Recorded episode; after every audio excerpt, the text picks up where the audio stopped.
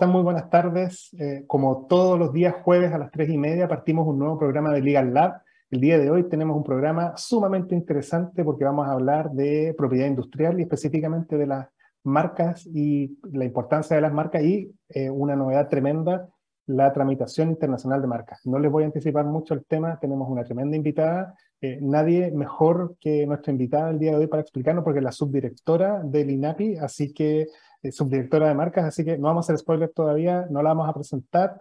Eh, ¿Cómo estás, Fernando? Muy buenas tardes y qué bueno tenerte en esta tarde, para mí con mucho sol. ¿Cómo estás tú? Bien, te veo, te veo con, un, con un buen fondo. me contabas que estaba en, en la playa, yo, yo, no. Estoy en la casa y medio enfermo, pero, pero con harto ánimo para el programa de hoy. Eh, siempre, o sea, nuestro, programa se enfoca principalmente, si bien todo el ecosistema hemos, eh, yo creo que hemos profundizado bastante el trabajo con los emprendedores.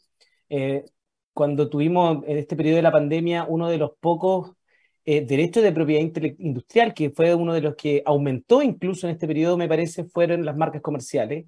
Y precisamente porque los son signos distintivos muy importantes para diferenciarse en el mercado y son muy utilizados por nuestros emprendedores. Sin embargo, muchos de ellos no lo saben utilizar. Y eso es un poco otro de los trasfondos o uno de los objetivos que tiene nuestro programa, educar a la comunidad en estas materias. Y hoy tenemos una tremenda invitada. Como dijiste tú, no vamos a hacer spoiler, pero ya las vieron igual, la vieron en nuestras redes sociales y nos va a contar un poco de eso, de, de cómo los emprendedores pueden utilizar las herramientas de propiedad industrial y en particular las marcas comerciales, pero con un foco, sobre todo con los procesos de, de internacionalización, cómo pueden utilizar estas marcas comerciales en base a un tratado que se firmó hace poco y que entró en vigencia en nuestro país, tratado que tal como ha ocurrido otras veces con otros tratados en materia patente, por algunos fue resistido, pero por los emprendedores yo creo que va a ser muy, muy valorado. Así que nos vamos de inmediato a nuestra primera pausa musical y volvemos enseguida con la entrevista, la conversación más bien dicho, de hoy. Divoxradio.com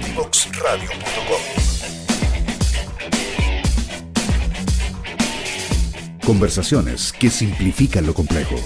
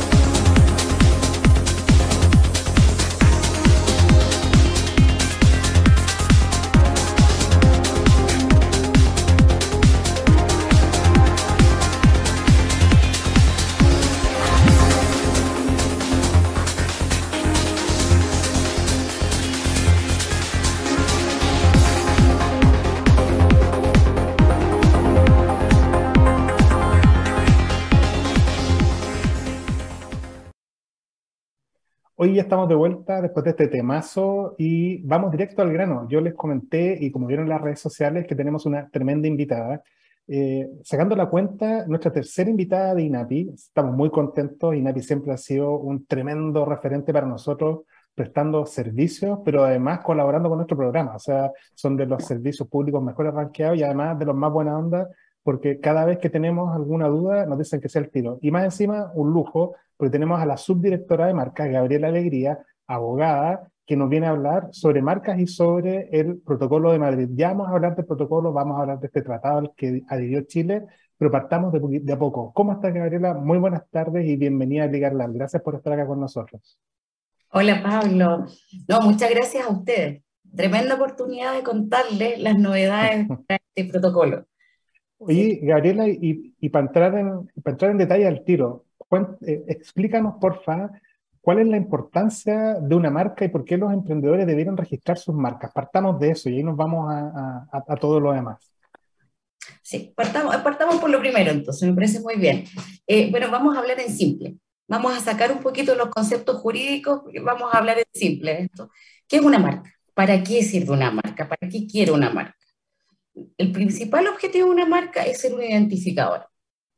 ¿Sí? Yo con esa marca me voy a distinguir de mis competidores en el mercado. Y los consumidores van a identificar ese producto que lleva esa marca como de un origen empresarial determinado. Es decir, lo van a vincular conmigo como origen empresarial. eso es lo principal. Es como, es, tu identidad en el mercado, es tu nombre. E, indica el origen empresarial y además te entrega un montón de otra información respecto del producto. Calidad, eh, qué sé yo, eh, disponibilidad. Puede, puede, ser un vehículo de mucha información, entonces es importantísimo tener este distintivo. Oye, Ahora, y... crear el nombre, tienes que protegerlo. Eso te iba a decir, el registro de las marcas lo lleva INAPI.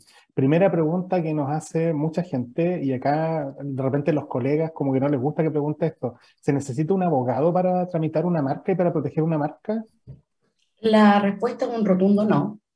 No, no es necesario. Tú puedes solicitar por ti mismo tu marca comercial de hecho, INAPI, INAPI dispuso, dispuso la solicitud desde hace mucho tiempo, ustedes probablemente lo saben, eh, todos los servicios de INAPI están en línea. El 100% de los servicios que presta INAPI son en línea. Por lo tanto, eh, tú te, sientas frente a tu computador, ingresas a, nuestra, a nuestro sitio y completas un formulario.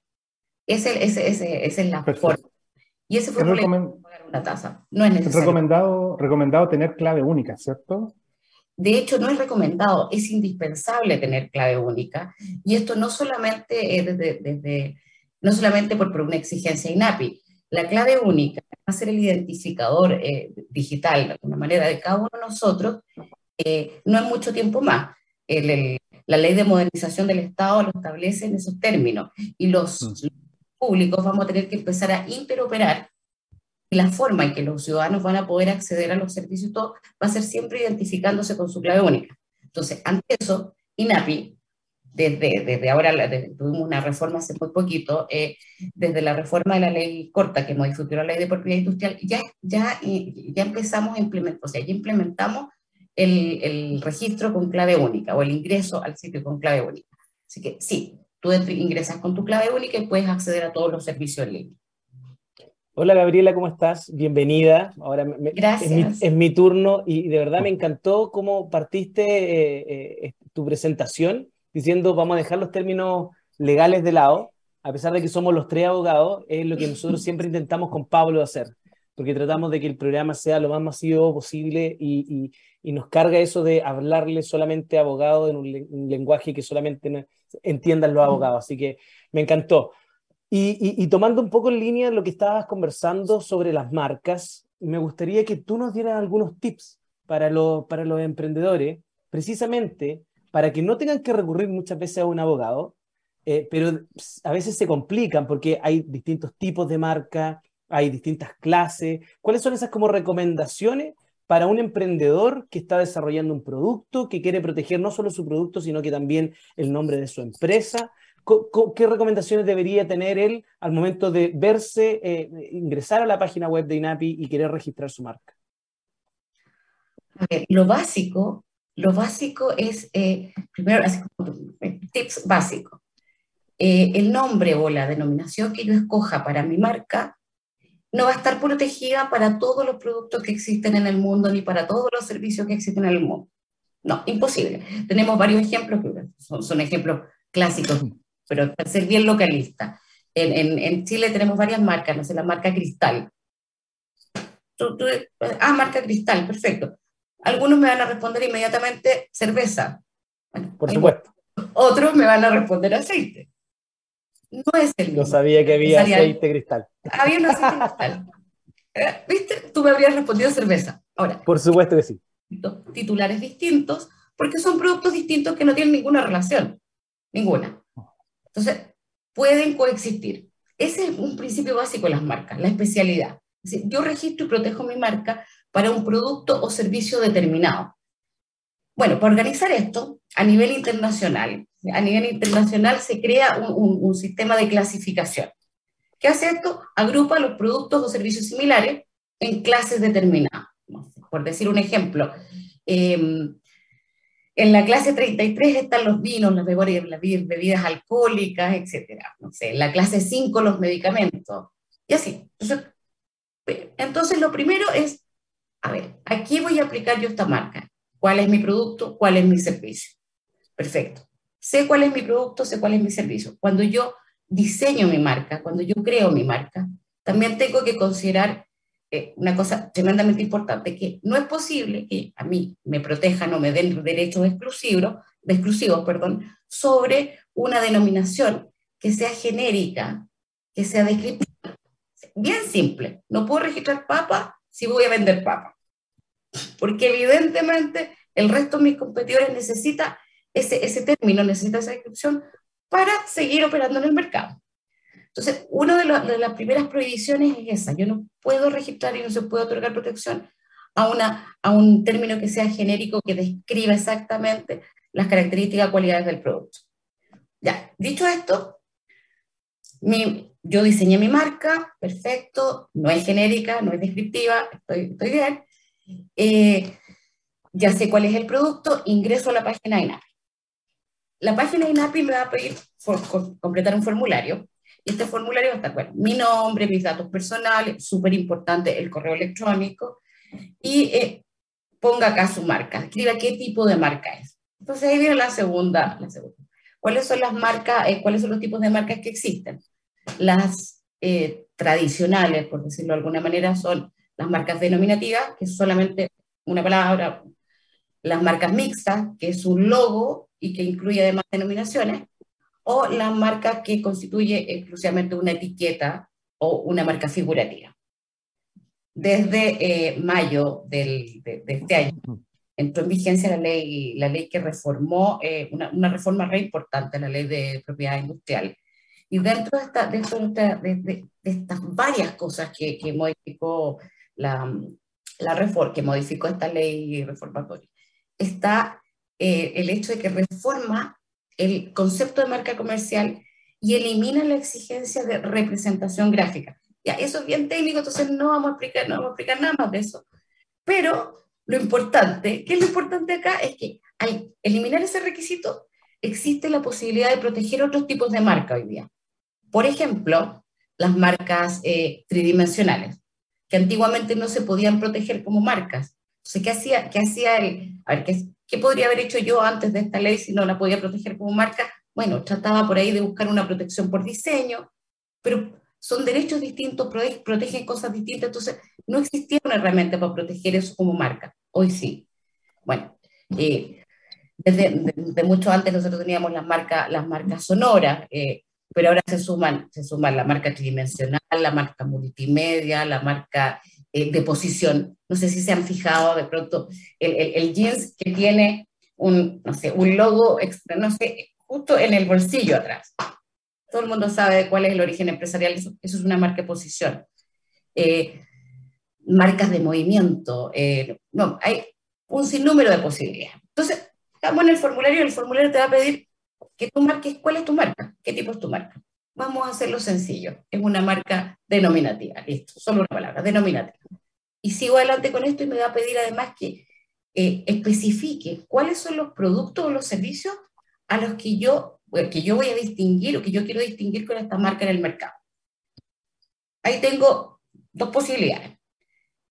Digitarlo, escribirlo y asociarlos a la clase que corresponde o utilizar una herramienta que la plataforma INAPI dispuso para, para, para los usuarios, que es el clasificador de marcas, la clasificación de marcas.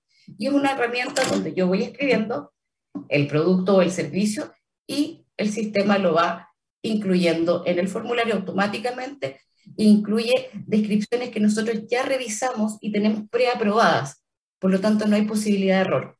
Si yo uso este clasificador, y voy ahí agregando todos los servicios, todos los productos para los cuales requiero protección, no voy a tener ninguna posibilidad de error en el, en el minuto en que los examinadores, nosotros vayamos a, revisar este formulario, va a estar todo correcto, esto ya está preaprobado. Entonces, primero, usen el clasificador en línea de INAPI. Es súper fácil usarlo y de verdad que les asegura que va a ser mucho más rápida la tramitación y no van a tener errores.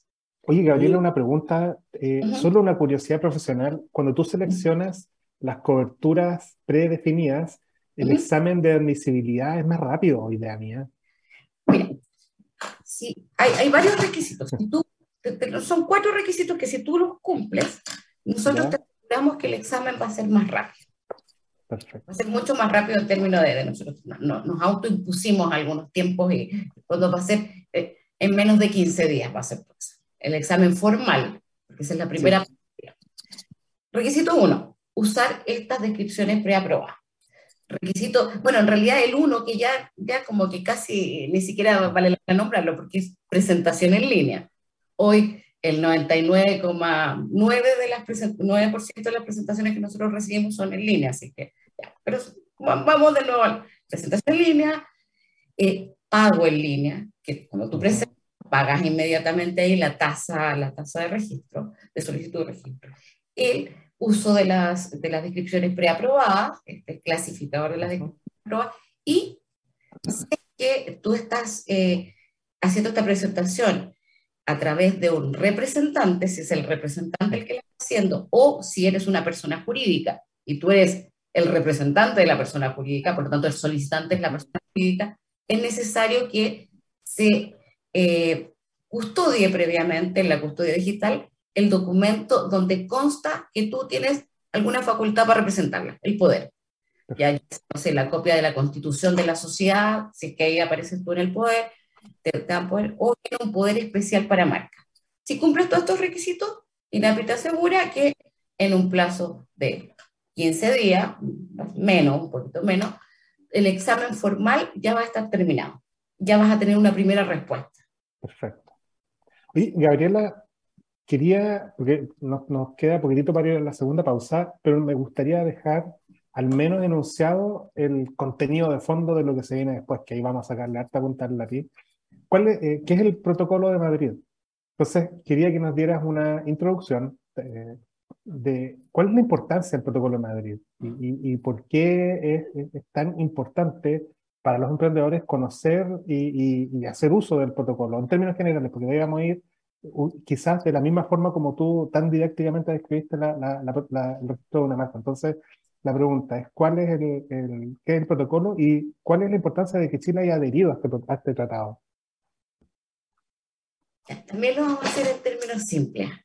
El protocolo es un tratado internacional que administra la Organización eh, Mundial de la Propiedad Intelectual. Y en este tratado, eh, hoy día, que, hoy día tiene 111 miembros, eh, el 11, digamos, el último uno es Chile, tiene 111, te permite a través de este tratado solicitar y obtener el registro y protección de tu marca en 126 países. ¿Por qué son 126 países? Porque acá tenemos eh, organizaciones que, eh, regionales como la, la, la, Unión Europea, la Organización, la organización eh, Africana de Propiedad Intelectual, y tenemos varios, varias agrupaciones. Entonces son 126 países. Tú podrías con una única, tú puedes hoy día, con una única solicitud en un único idioma, español, presentada acá en Chile, pagando un único conjunto de tasas, solicitar el registro y la protección de tu marca en 126 países, si quisieras utilizar todo. Entonces, ¿cuál es la importancia? Tremenda, tremenda. Antes de que Chile adhiriera a este, a este, a este protocolo, el único, la única posibilidad o la única vía para obtener el registro y la protección en el extranjero de una marca comercial era ir país por país presentando una solicitud. Dependiendo de los mercados que tú quisieras, país por país, lo que implica. Lo que implica tasas en monedas distintas, distintos tipos de tasas, eh, implica mm, tramitación administrativa distinta, por lo tanto ya es necesario eh, bueno, muchas tienen la exigencia de presentar estas solicitudes y tramitarlas a través de abogados o de agentes, por lo tanto, contratación de un abogado, traducciones. Cuando querías países que, no están, digamos, solo, sino no, utilizan idioma español, traducciones a otros idiomas que también encarece la solicitud. Entonces, es simple, es simple, es una nueva vía alternativa para, la para obtener la protección en el extranjero de una marca comercial que presenta muchísimos beneficios en términos de costo, tiempo y eh, es una vía, por lo tanto yo puedo escoger dependiendo de la estrategia, de mi, estrategia y de la estrategia empresarial, yo puedo escoger ir por un lado u otro. Muchas veces va a ser mucho más conveniente para mí eh, ir directo a la oficina donde yo quiero, la, del país donde yo quiero protección, o bien utilizar este, este, este sistema, el sistema de Madrid, y cuáles son, eh, cuáles son la a ver, qué es lo que hay que tener en consideración acá para tomar esta decisión estratégicamente. Costos, tiempo, muchas veces yo puede ser que escoja directamente ir a la oficina por una cuestión de, de tiempo, porque a lo mejor va a ser el camino más corto en ese minuto, o, en, o, por tema de costo, tal vez me conviene mucho más hacerlo a través del, del, protocolo de Madrid, eh, porque me va a ser mucho más fácil, no tengo que contratar abogado, eh, no, no, tengo que pagar traducciones. Entonces, todo va a depender de tu estrategia y eh, a los mercados que estés apuntando también y cómo te vas a ir expandiendo. Te puede convenir una vía o te puede convenir la otra. Pero hoy día tenemos una nueva herramienta que no existía, que no existía Gabriela. y que es estupenda. Oye, de, de, hecho, yo creo que es una gran noticia para los emprendedores y vamos a profundizar de ella en el próximo bloque, donde vamos a conocer más la parte práctica de, de, de este protocolo, porque es nuevo en nuestro país. Eh, así que nos vamos a ir de inmediato a nuestra segunda pausa musical y volvemos enseguida con Gabriela Alegría, la subdirectora de marcas de INAPI, que nos va a contar de las ventajas y de la parte y cómo opera el protocolo de Madrid en nuestro país. Conoce toda nuestra programación en www.divoxradio.com.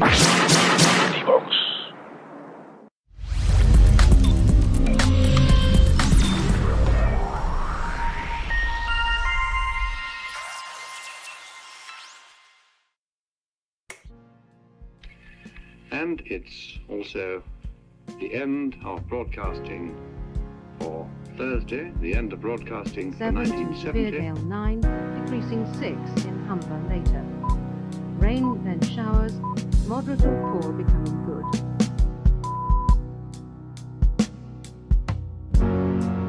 Southwesterly 6 to gale 8, occasionally severe gale 9. At the first stroke, it will be 11.24 and 50 seconds.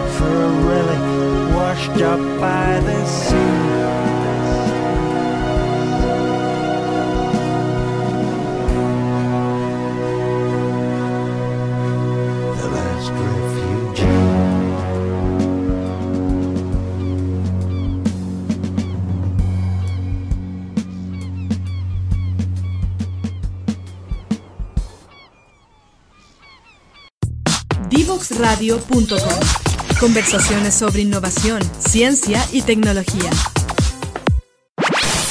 Conoce toda nuestra programación en www.divoxradio.com.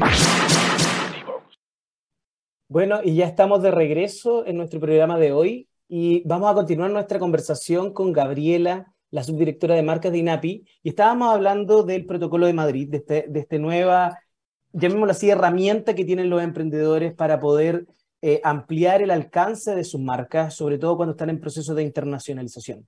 Y vamos a seguir con, este, este es como un, un ping-pong práctico, sobre todo para que los emprendedores que probablemente no van a leer un, un, manual completo puedan a partir de este programa también conocer esta herramienta de manera mucho más práctica.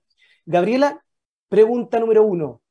¿En qué momento un emprendedor tiene que decidir si hace protocolo de Madrid o no? ¿Qué pasa si un emprendedor ya inició un proceso de marca en algún momento en Chile y dice, oh, yo no tenía esta herramienta, no la conocía, pero ahora que mi marca me la acaban de, de, de conceder o estoy en proceso, quiero ampliarla a otros mercados. ¿Puedo hacerlo? Sí, la respuesta es sí. Sí, precisamente tocaste un punto súper importante. El requisito para utilizar el sistema, un requisito para utilizar el sistema es tener una marca base, así lo llama el tratado. Y esta marca base puede ser una solicitud en trámite o un registro ya concedido para una marca, en el país donde tú vas a iniciar este proceso de solicitud internacional. Entonces, la respuesta es sí, y puede hacerlo en ese minuto indicando el número de la solicitud o el número del registro que ya tiene concedido en Chile. Perfecto. Segunda pregunta de este ping-pong, de este, de este ping-pong, marca ping-pong. Eh, lo, lo, lo, vamos a proteger el, el, Bueno, todavía no protegemos Legal Lab, de nuestra marca Oye, sí. nuestro programa.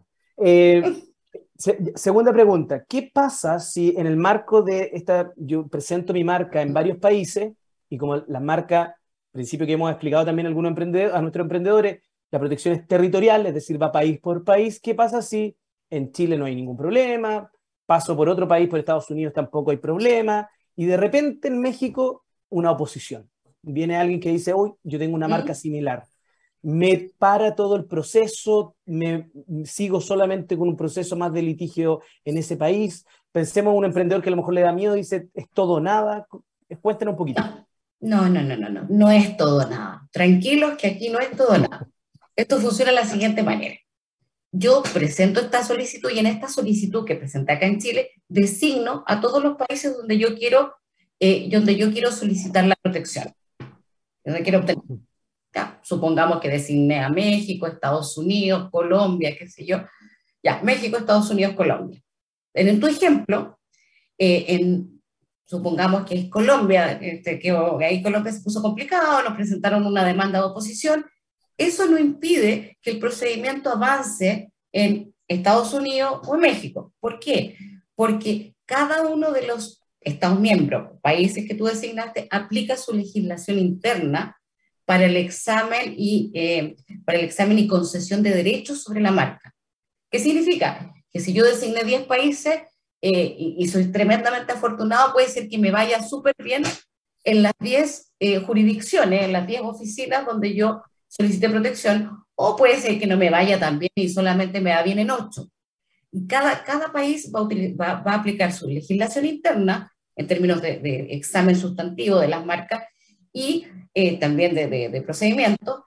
Y si hay una oposición y, y, tú tienes posibilidades de contestar esa oposición, tú vas a tener que ir, sí, ir a ese país, si es que eh, decides hacerlo, y defenderte allá de acuerdo a su legislación. Y ahí tendrás que contratar o no un agente o representante dependiendo de la ley de cada país.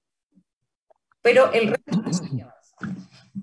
Gabriela, ahora tomo yo la posta con las preguntas. Siguiente pregunta y voy a piratear una pregunta del bloque anterior. ¿Es necesario actuar por representante o tener abogado para iniciar una solicitud bajo protocolo de Madrid, una solicitud internacional? No, no es necesario contar con un representante, puedes hacerlo tú mismo. INAPI también dispuso una plataforma electrónica eh, eh, y un, hizo un desarrollo electrónico para eh, recibir las solicitudes internacionales de, de registro internacional eh, y además estableció un procedimiento colaborativo con el, con el, con el usuario, con el, con el emprendedor que quiere internacionalizar su marca, un procedimiento colaborativo donde nosotros les vamos a ir en el proceso, les vamos a ir ayudando a completar el formulario, porque este es un formulario internacional que, eh, como, bueno, como es producto de un tratado, como buen tratado, como buen tratado, digamos, el lenguaje que, se utiliza es un poco complejo, entonces podría ser más difícil para los usuarios completarlo correctamente sin, sin, soporte, sin ayuda. Entonces, nosotros ideamos el siguiente procedimiento. Acá, acá tengo que decir, eh, acá voy a tener que explicar un poquito más didácticamente cómo funciona esto, pero en, en, el, en el proceso de solicitud de registro internacional eh, hay tres etapas, tres etapas que son... La primera etapa se desarrolla ante la que se llama oficina de origen, que en este caso para un emprendedor chileno que quiere internacional, internacionalizar su marca, sería INAPI, la oficina de Chile. Entonces, INAPI va a actuar como oficina de origen y va a recibir la solicitud internacional en su sistema, en su sistema computacional y, y comienza un proceso, nosotros establecimos, comienza un proceso que se llama preparación del formulario. Nosotros vamos a revisar esta solicitud que este señor completó y vamos a revisar si está todo correcto o no. Si está todo correcto, eh, Igualmente, pues son requisitos básicos los que nosotros revisamos, los que nos exige el protocolo. Igualmente vamos a revisar ciertos detalles que podrían traerle dificultades en la Oficina Internacional de la OMPI o en los países designados. Por ejemplo, que es lo típico, son descripciones de productos y servicios. Bueno, eh, eh, es, eh, bueno, nosotros tenemos cierto, no sé si llamarlo chilenismos, o ciertos vocablos que solamente se entienden en Chile. Mm alguien viene y pide una sopa y pilla, hay protección, yo quiero protecciones para sopa y pilla. Y esto designa, no sé, por decirte algo, designa incluso Colombia, México, lo que sea, no van a saber lo que es una sopa y pilla. Sin perjuicio de que acá está correcto, la protección no, nadie te la discutiría, y NAPI no la observaría, no está correcto. Entonces, hay ciertos términos que hay que armonizar. Nosotros vamos a hacer eh, ciertas sugerencias en este proceso, decir, mire, corrija esto porque podría tener X problema. Le sugiero que sustituya esto. Son sugerencias. El, el, el usuario, digamos, el, el, emprendedor que está haciendo este proceso, puede aceptarlas o no. Ahora, hay cuestiones esenciales que tienen que estar correctas para que nosotros podamos enviar esto a la oficina internacional, que es la segunda etapa del proceso, que la recibe la oficina internacional, chequea que todo esté ok, y la manda a los países designados para que empiecen los procesos internos en cada uno de estos países. Entonces, la primera etapa, INAPI, ayuda a la preparación, se prepara el formulario, chequea los requisitos esenciales, es decir, que la persona tenga derecho a usar el sistema. En, en hace estábamos hablando de eso. ¿Quiénes tienen derecho? Son tres posibilidades. Puede ser eh, chileno, en este caso, nacional del Estado donde tú estás, del, del miembro contratante donde tú estás presentando la solicitud, puedes tener un domicilio, o sea, puedes tener ocho nacionalidades, pero estar domiciliado en Chile, y, o bien eh, eh, puedes eh, alegar que no tienes la residencia en Chile, pero tienes un establecimiento real y efectivo en Chile. Cualquiera de esas tres alternativas te permite usar el sistema. Entonces, lo primero que nosotros tenemos como INAPI que chequear es que alguna de estos, de, esta, de, digamos, de tres requisitos se, se concurra para que tenga derecho a presentar. Luego, la marca base de la que hablábamos con Fernando. La solicitud o el registro que sirve de base a mi presentación internacional. La solicitud nacional de marca, de registro de marca o registro nacional ya, ya concedido. Cito esto. Tercero, que la marca, los productos y eh, el titular coincidan con, de, la marca base, coincidan con la persona haciendo la presentación de solicitud internacional, porque esa es la marca que se va a internacionalizar. Tiene que ser la misma. Nosotros, si nosotros encontramos que está, esto está correcto, está todo correcto, podemos certificar y enviamos esto a la Oficina Internacional de Hombres. Y ahí comienza la segunda etapa. La oficina revisa, dice, estamos ok, y revisa cuáles fueron los países designados. Revisando esto, registra, le da un número de registro internacional y manda una comunicación a los países designados. Y ahí comienza la última etapa en cada uno de los países de la legislación. Sí, Oye, Gabriela, más o menos. Un par, de, un par de preguntas, porque yo estuve ahí curioseando la, uh -huh. la plataforma y llega un momento donde, te, donde tienes que pagar las tasas. Las tasas, que, que, es el antepen, eh, penúltimo, antepenúltimo eh, parte del proceso. Eh, eh, cuéntale al, emprendedor que está escuchando, ¿cómo paga las tasas? ¿Se mete, las paga en línea? ¿Tiene que ir a un banco a depositar? ¿Hace un solo pago? ¿O tiene que transferir a muchas jurisdicciones? ¿Cómo es el pago de la solicitud? ¿Y qué pasa si llegó a pagar y se dio cuenta, chuta, eran muchas y, quiero bajar a algunos países? Eh, todo eso se puede hacer sin que pierda derecho, sin que tenga que hacer de nuevo la solicitud. Temas más prácticos quizá. Ya. Partamos primero con, con, con, cuáles son los tipos de tasas que se establecen en el protocolo. La tasa de registro, eh, la tasa de registro establecida en el protocolo eh, es una tasa que está compuesta por tres partes. Una tasa base, una tasa complementaria eh, y una tasa que la complementaria es por cada país que yo designo y una tasa suplementaria. Y eso sumado es lo que te da el total de la tasa de registro. Esta tasa está establecida en, en franco suizo eh, se paga directamente a la OMPI, a la Oficina Internacional de la OMPI. Y la, a ver, la, parte importante acá es que, eh, o, que hay que tener súper en cuenta, es que los países que adhieren a los países y los estados y, las organizaciones que adhieren al, al, tratado pueden declarar al momento de adherir que en vez de recibir esas tasas suplementarias y complementarias, lo que quieren recibir es una tasa individual y fijan el monto de su tasa individual.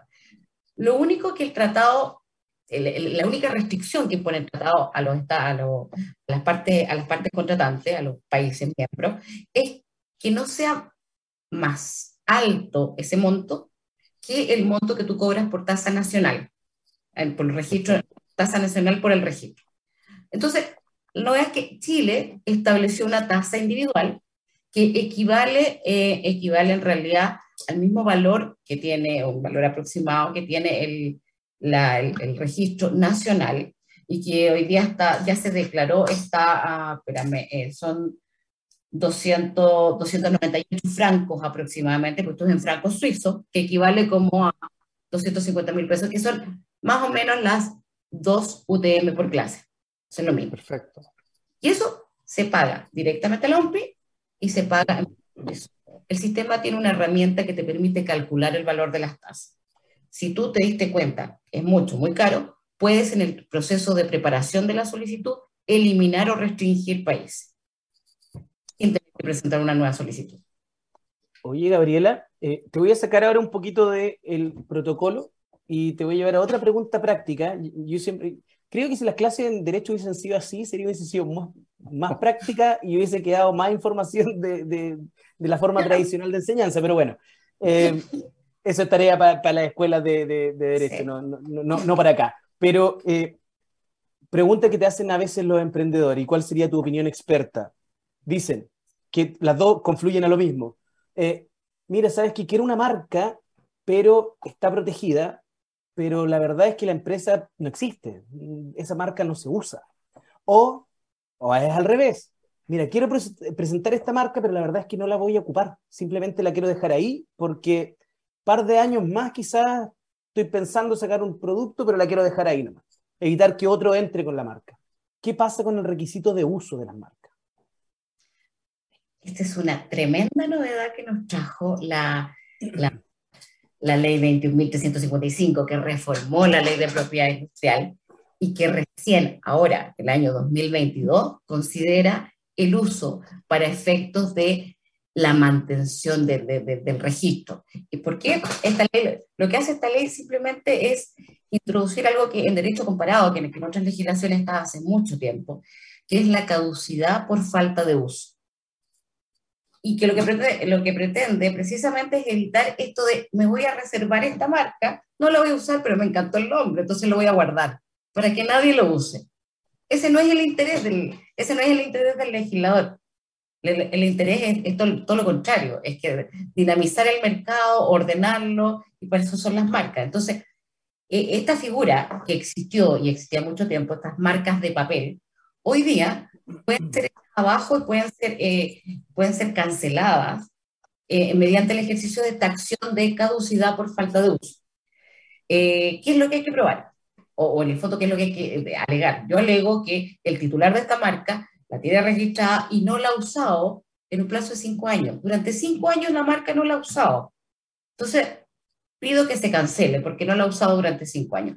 Esto da, origen a un juicio, ustedes, ustedes tienen perfectamente claro cómo funciona esto, da origen a un juicio que ahí sí probablemente, a ver qué, no probablemente, sino que eh, hay que contratar un, abogado porque tiene que ser representado con un abogado porque se van a rendir pruebas del uso, eh, van a seguir todas las etapas procesales de, un juicio y eh, ahí sí habría que defenderse. Ahora, eh, pero la buena noticia, la buena noticia es que para el emprendedor que vio esa marca que está registrada, porque se me ocurrió tal vez registrar una marca y es muy similar a esa, y esa marca que está ahí registrada, esa marca de papel, es un impedimento para que yo pueda proteger mi marca, tengo una salida que es demandar la caducidad de este registro de papel por falta de uso.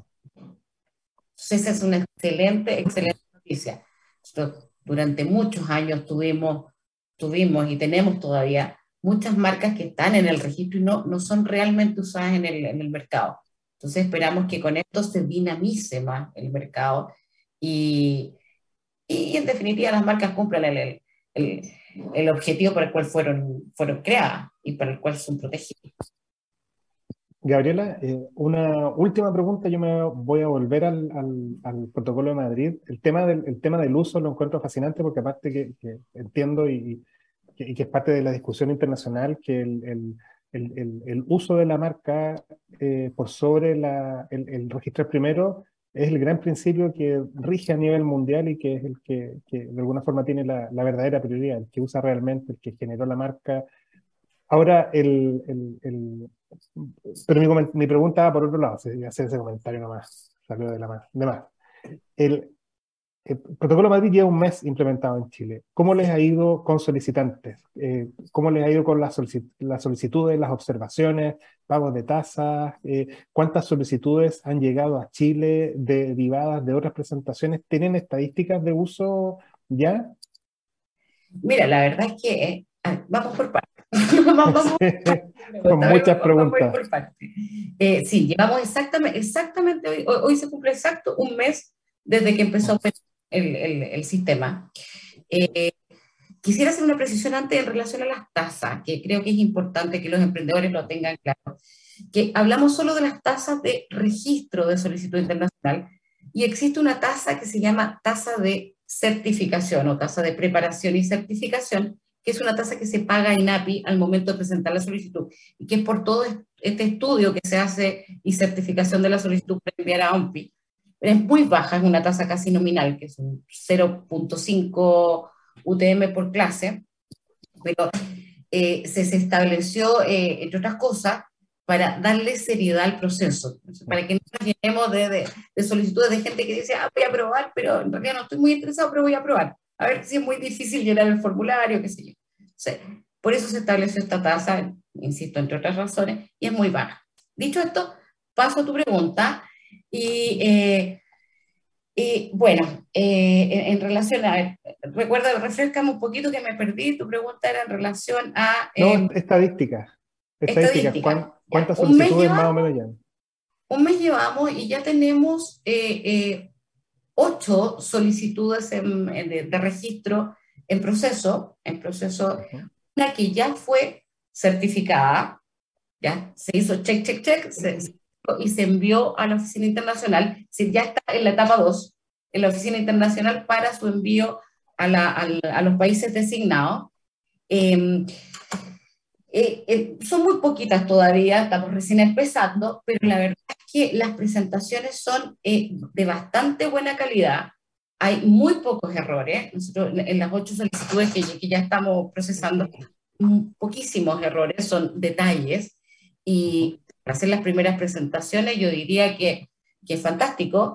Eh, pareciera que bueno, pareciera que algo hicimos bien porque el, el sistema pareciera ser pareciera simple porque no encontramos mucho, muchos defectos, defectos que impiden la certificación. Sí estamos haciendo varias sugerencias, pero como les comentaba hace un rato, son sugerencias que, que el, el, el, solicitante puede tomar o no. Entonces, sí, bravo por, por las personas que, que, que han, han, hecho las presentaciones porque son de muy buena calidad insisto, creo que algo parece que hicimos bien porque simplificamos un poco.